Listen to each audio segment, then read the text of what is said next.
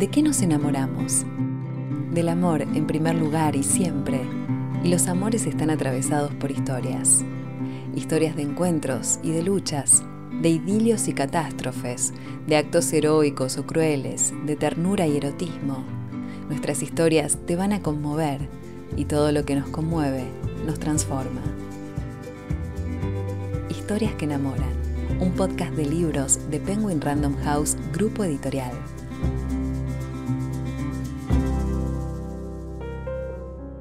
¿Qué impulsa a un hombre a bajarse anticipadamente de un tren y ocultarse en un pueblo de mala muerte? ¿Quiere recomenzar su vida o pretende acabar con ella? Tal vez esté huyendo de alguien o de algo, o incluso de sí mismo. Y el destino lo lleva a Pozo Negro, un pueblo en el que todos arrastran algún secreto, algunos más oscuros y peligrosos que otros. Y es allí donde este hombre, Pablo, conoce a la luminosa e incompleta Raluca, una rumana que pinta cuadros de caballos y tiene un gran sentido del humor. A través de una narrativa hipnotizante, Rosa Montero devela poco a poco el misterio del protagonista y al hacerlo nos muestra el interior de lo que somos, una radiografía de los anhelos humanos, el miedo y la serenidad, la culpa y la redención, el odio y el deseo. Porque después de cada derrota puede haber un nuevo comienzo y porque la suerte solo es buena si decidimos que lo sea. Hoy te presentamos La Buena Suerte, la nueva novela de Rosa Montero. Rosa Montero nació en Madrid en 1951 es periodista y escritora. Como la mayor parte de los novelistas, empecé a escribir de niña. Eh, leí una entrevista con la Rowling, la autora de Harry Potter, que decía que su primera novela la había escrito con seis años y era de un conejito que hablaba. Yo mis primeros cuentos los escribí con cinco años y eran de ratitas que hablaban. Entonces, eh, nos va a todas por roedores parlantes, no sé por qué, pero bueno, quiero decir con esto que desde que me recuerdo como persona, me recuerdo escribiendo.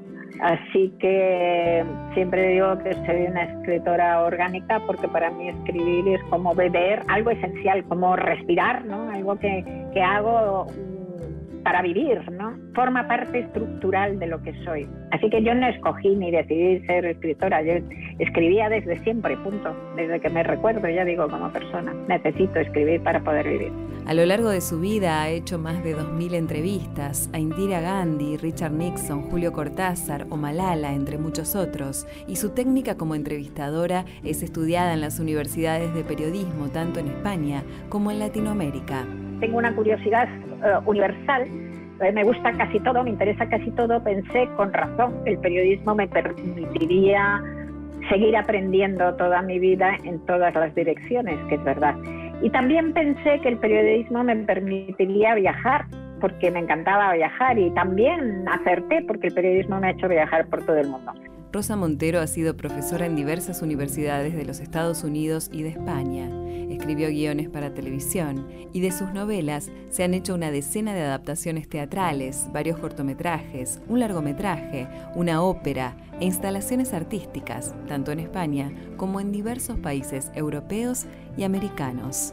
La cultura es un palincesto, ¿no? Y todos escribimos sobre las palabras de otros y sobre el legado de otros y esa cosa maravillosa de que, que, somos un cardumen de peces los seres humanos, ¿no? que nos vamos moviendo al unísono y nos vamos influyendo unos con otros, eso me parece muy bello y en la cultura se ve sobre todo. Entonces me encanta que de cuentos míos o de novelas mías haya otros artistas, otros creadores que hagan otra cosa, ¿no? que sirvan de excusa para otra gente para hacer sus propias creaciones. Sus libros han sido traducidos a más de 20 lenguas. Para Rosa Montero, escribir ficción es su vida. No consigo entender muy bien cómo hay gente que se las arregla para vivir sin escribir, para aguantar la vida sin escribir, quiero decir. O sea que no hay color, no hay comparación. La escritura de ficción es, bueno, es mi vida. Rosa Montero presenta La Buena Suerte, su nueva novela.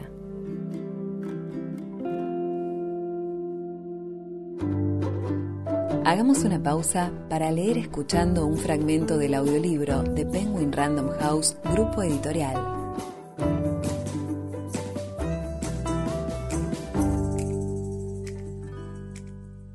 Acabo de llegar en el AVE de Madrid. ¿Cuál ha sido la última parada? ¿Cómo dice? La empleada le mira con ojos muy redondos. Acabo de llegar en el AVE de Madrid. ¿Cuál ha sido la última parada? repite él imperturbable. Y luego amplía. Quiero decir que cómo se llamaba la última parada. No me he fijado. Por favor.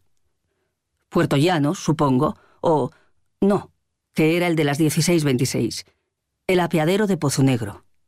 Él cabecea una afirmación. Muy bien. Pues quiero un billete a Pozo Negro. Por favor. La empleada vuelve a escrutarle como un búho, sus ojos más grandes que sus gafas. Eh, hoy ya no hay más trenes que paren ahí.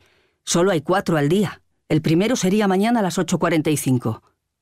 No, tiene que ser ahora, dice él con calma, como si todo dependiera de su voluntad. Vaya en autobús, hay bastantes.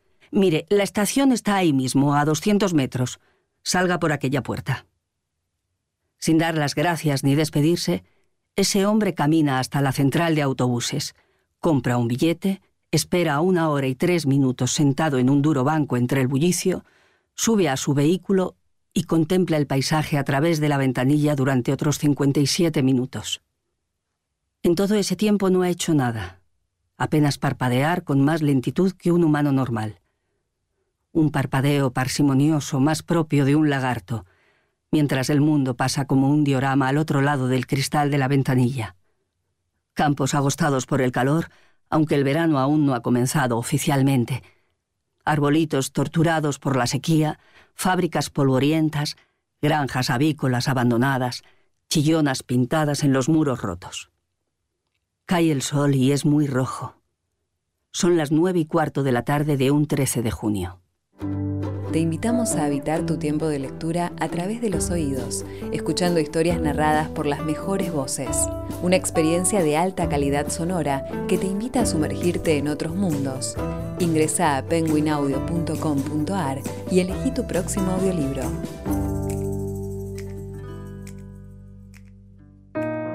La buena suerte es una novela que habla del bien y del mal y de cómo, pese a todo, el bien predomina. Es una historia de amor, de amor tierno y febril, pero también de amor por la vida. Es una novela sobre esta cosa tan paradójica, esa sustancia paradójica que es la vida. Siempre he tenido esa idea de la vida contradictoria y paradójica. ¿no? En la belleza está el horror, en el horror está la belleza, en la luz hay muchas tinieblas y viceversa. Esto eh, lo comparto con uno de mis maestros, que es Vladimir Nabokov, que también tenía esa, esa idea del mundo. ¿no? Y una vez Nabokov estaba dando en Wellesley clases en eh, una universidad norteamericana y tenía un examen al día siguiente, se le acercó una alumna, le estaba buscando, él estaba cazando mariposas y la alumna le persiguió todo el día, lo encontró para preguntarle algo del examen y él le dijo, la vida es bella, la vida es triste, esto es todo lo que tienes que saber.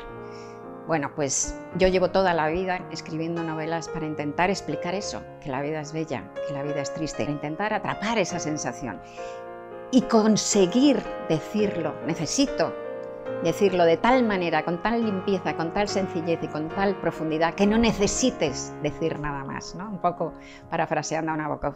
Y eso es lo que he hecho con la buena suerte. Ya digo que llevo toda la vida intentándolo y yo creo que esta vez es la vez que más cerca he llegado a esa esencialidad de intentar atrapar, rozar un poco el corazón palpitante de las cosas, lleno de luz y de sombra. La trama de la buena suerte se desarrolla a través de un mecanismo de intriga vertiginoso, desde una narrativa única y cautivante. A mí me gustan mucho los libros muy arquitectónicos, las estructuras me importan mucho. Entonces la novela está construida como un artefacto de relojería para mantener el misterio. Eh, no es un thriller clásico, aunque hay policías y hay delitos y hay delincuentes, pero lo que es es un misterio existencial. Desde el principio tuve claro la voz narrativa, que es una voz narrativa muy especial. Es un narrador al principio que parece que está sentado con nosotros en el tren y que nos dice, mira ese hombre, mira qué curioso, mira qué raro. Es un narrador que tampoco sabe qué le pasa a ese hombre. Pero luego va evolucionando esa, esa narrativa hasta terminar metida dentro del protagonista realmente. ¿no? Entonces, es una voz narrativa que me gusta mucho hacerla, ha sido difícil porque es una voz poco habitual. Y luego también supe desde el primer momento que iba a haber otras voces, porque hay otros dos personajes que hablan con monólogos interiores, ¿no? Entonces supe que tenía como esa especie de, sí, como, como digo, esa especie de, de, de artefacto relojería en donde cada pieza está colocada, la información se va dando gota a gota y además está todo hecho de tal manera, es como un cubo de Rubik, ¿no? Que el lector tiene que ir dándole vueltas, porque de repente el lector aprende algo, sabe algo y cree que sabe algo, pero a las 10 páginas se da cuenta de que le han engañado, que es mentira, porque los personajes mienten, todos tienen secretos. Entonces a ella fue muy complicado de hacer, ha sido una novela que en realidad es muy compleja de estructura y parece muy sencilla, que no se note esa complejidad y que todo y que todas las, las ruedas de ese cubo de Rubik giren, pues me costó. La verdad es que me costó mucho hacerla, pero estoy muy, muy contenta ahora con el resultado. Se trata de un misterio intenso, donde nos atrapa el enigma del comportamiento de cada uno de sus personajes, cuyas historias vamos construyendo capítulo tras capítulo. Ese es el reto, saber construir, ¿no? Construir su pasado, construir su realidad, comprender qué le ha pasado dentro de la cabeza para, para bajarse de ese tren, que es bajarse de su vida. En realidad, cuando se baja de ese tren, se baja de su vida y se queda en esa casa horrenda mirando pasar trenes, que los trenes son además, eh, bueno, es una metáfora clara de la vida, ¿no? Entonces, viendo pasar la vida, pero incapaz de habitar en su propia vida. En realidad podemos decir, sin destripar mucho, que este hombre puede que le esté persiguiendo a alguien, puede que, que huya de sí mismo, puede que, que, se esté castigando, todo eso puede ser verdad, pero además podemos decir que ha habido un, una especie de apocalipsis en su vida inesperado que le ha sacado de su vida. Cuando se baja del tren, se baja de su vida y entonces necesita volver a construirla, a reconstruirse y la buena noticia es que lo consigue y lo consigue gracias a otro personaje, ¿no? A Raluca, porque en esa casa en la que va conoce a otras personas y esas otras personas son muy peculiares, ¿no? Cada una es muy peculiar. Hay un, un antiguo minero que me encanta, octogenario, que se llama Felipe, con el que me siento muy, muy identificada en muchas cosas. Y luego está sobre todo el personaje de Raluca, que es que se ha comido la novela, era la coprotagonista, pero de repente empezó a crecer, a crecer, a crecer y se comió la novela. Es un personaje con una fuerza vital increíble, con una alegría, que es esa capacidad animal de, disfrutar ¿no? con la vida, de regocijarte por el hecho de estar vivo, ¿no? y con una luz tan grande que ilumina todos los abismos ¿no? que hay en la novela y que de repente pues salva a la gente, salva al protagonista, pero le salva a todos, nos arrastra, digamos, en su fuerza vital y nos lleva a la superficie. Y es la que cambió cambió el título, porque la novela antes se llamaba El silencio. Y de repente ella llegó con, con el título de La buena suerte debajo del brazo y, me dijo, nada de silencio, se lleva, va a llamar La buena suerte.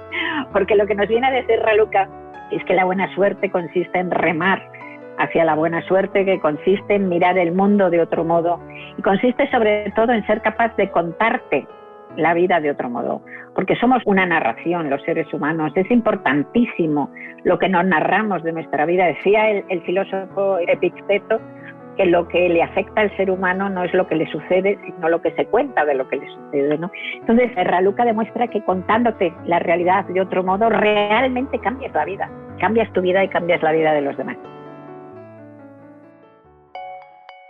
La buena suerte es una novela luminosa aún en los lugares más oscuros y además está llena de sentido del humor. Yo siempre uso el sentido del humor en mis libros. Eh, creo que el sentido del humor es uno de los atributos más importantes de la inteligencia en el sentido de que nos permite entender mucho mejor la realidad porque nos quita la estupidez de la propia, la ceguera estúpida de la propia importancia, ¿no? Y también nos permite expresar mejor la realidad, porque la realidad es tragicómica, eh, de hecho, ¿no? Entonces, pues me parece una vía de expresión magnífica y siempre uso el humor, incluso en esta novela hay mucha oscuridad también, se hablan de cosas terribles, porque habla del bien y del mal, ¿no? Habla del mal sin sentido, del mal atroz ese brutal que nos deja aterrorizados, ¿no? De hecho, en la novela se dice que las religiones se inventaron para darle al mal un sentido para que no nos destruya, ¿no? Y aún así, pues hay sentido del humor y aún así, pues es la novela más luminosa de todas las que he escrito, ¿no? Rosa Montero define a La Buena Suerte como una de sus mejores novelas. Es una novela arriesgada porque es poco convencional, con personajes poco convencionales, con una situación muy poco convencional y todo eso es un poco como, como hacer trapecio sin red. Trabajas sin red, eso te hace sentirte más insegura y luego la complejidad de la construcción, unir a todos esos personajes y esos datos y que no se notara ese artificio, que la novela fuera como una patinadora, ¿no? que fuera que caminara fácilmente, que no se viera en el entramado, ¿no? Y eso ha sido muy complejo de hacer, entonces a veces me he sentido como muy insegura, ¿no? Eh, de repente, momentos de la escritura en donde pensaba que podía ser una tontería de novela que no le iba a interesar a nadie, que no lo iba a conseguir pero luego al final, pues bueno, estoy súper contenta. De hecho, cuando intentas algo más ambicioso que te pone a prueba, pues si lo consigues o crees que lo has conseguido, pues estás más satisfecho. ¿no? Entonces yo creo ahora, estoy súper satisfecha y creo que es una de mis mejores novelas. La buena suerte, el nuevo libro de Rosa Montero. Historias que enamoran, un podcast de libros de Penguin Random House Grupo Editorial descubrí un nuevo episodio el primero y último viernes de cada mes. Habitemos nuestro tiempo de lectura con historias que enamoran. Consulta nuestro catálogo en megustaleer.com.ar.